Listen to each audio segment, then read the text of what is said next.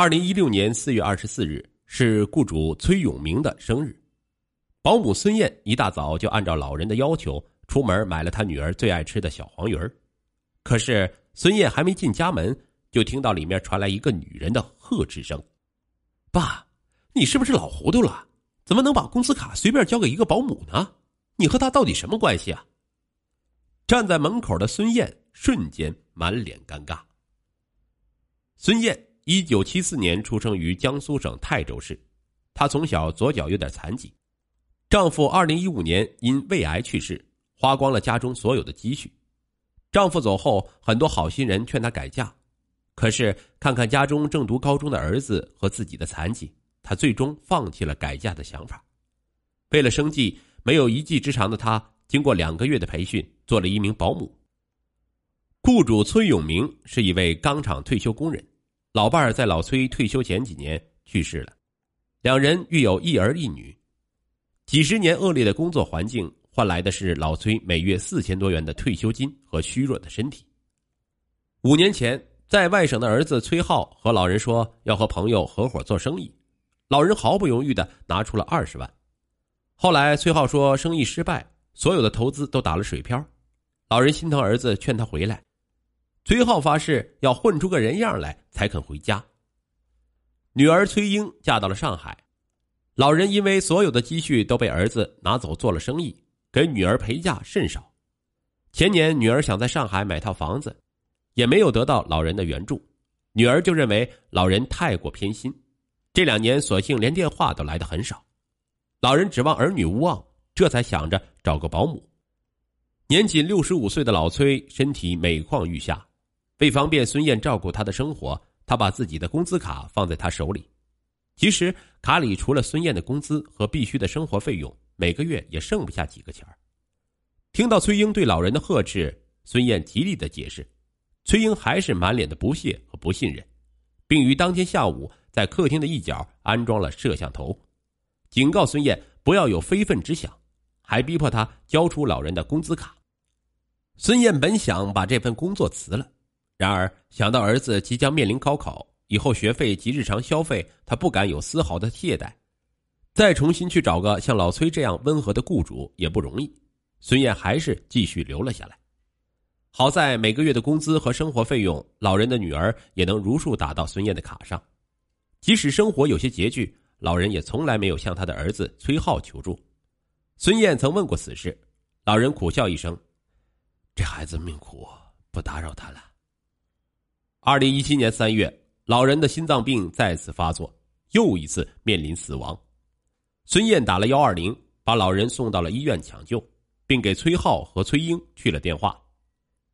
崔浩说有一个难得的订单需要签订合同，这是他翻身的机会，而崔英却和丈夫回了婆家，只是往孙燕的卡上转来一万块钱，还叮嘱他所有的费用要记清楚，不能有半分的误差。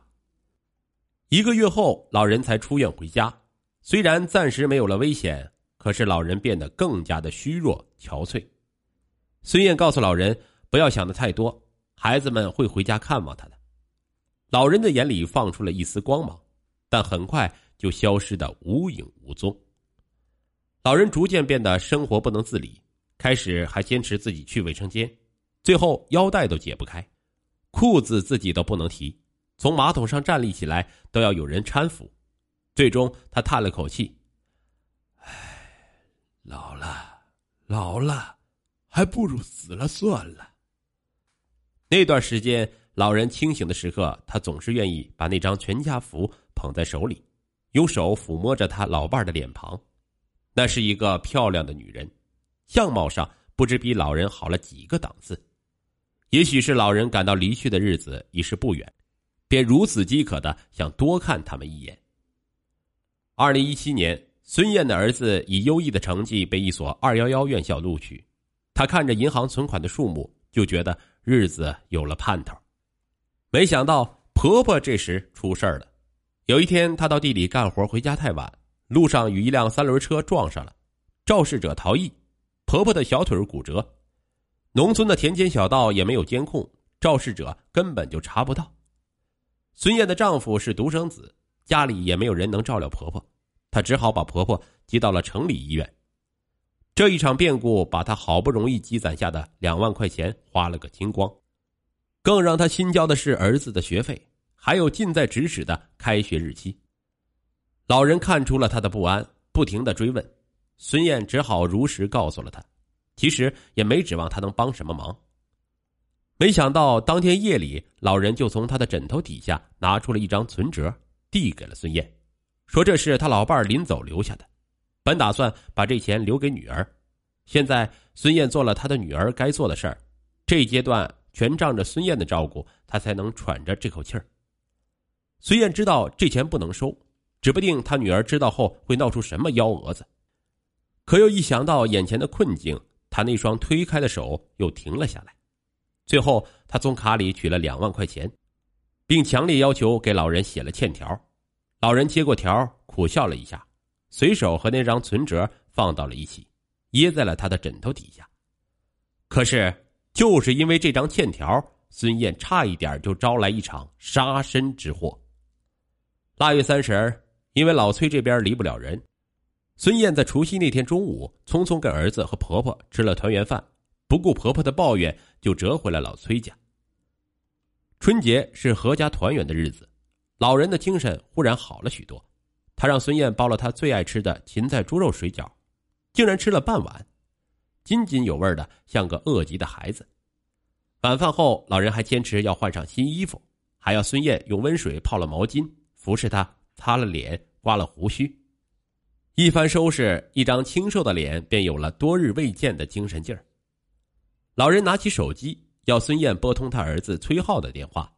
铃声响起，他急忙用一只枯瘦的手把电话贴在脸上，直到铃声断了，忙音响起，无人接听了，他手中电话也不肯放下。孙燕看他失望的表情，问他要不要再给崔英打个电话。他想了想，把电话递给孙燕：“哎，都忙，罢了，罢了。”不一会儿，老崔从枕头底下拿出一个信封。封口粘得结结实实，递给了孙燕说：“赶明儿个给崔英寄去。”然后一再嘱咐别忘了。想着春节后崔英应该会回来的，孙燕笑笑说：“到时候再给他也不迟。”他苦笑了一下：“别别，一定记得要发出去，千万别忘记。”吓得孙燕再也不敢问下去。那晚忙了一天，实在太累。孙燕安顿好老人后，早早的就睡下了，睡得特别沉。差不多在凌晨五点的样子，他起来上厕所，一醒来，一股浓烈的煤气味迎面扑来。老人的卧室房门打开，床上却空无一人，而厨房房门则紧闭，刺鼻的味道也是从那道紧闭的门缝传出来的。孙燕吓出了一身冷汗，立刻报了警。十分钟后，民警赶来，破门进了厨房。老人趴在地上，已经昏迷，额头不知被哪里碰出了血，一双手做着提裤子的样子。根本就不用去医院了，幺二零医生现场就诊断老人已经死亡。孙燕急忙给崔浩和崔英打了电话。当天中午，崔英赶来了，而崔浩还要等两天才能回来。因没有任何证据指向孙燕有杀人动机。崔英也没有对此提出异议。民警交代孙燕保持联系，随时等候配合调查。他收拾了属于自己的东西，悄然离去。回到家，孙燕蓦然想起老人临终时给他的那封信，因为慌乱没来得及亲手交给崔英，心想多一事不如少一事等他们忙过这阵儿再去给他送去。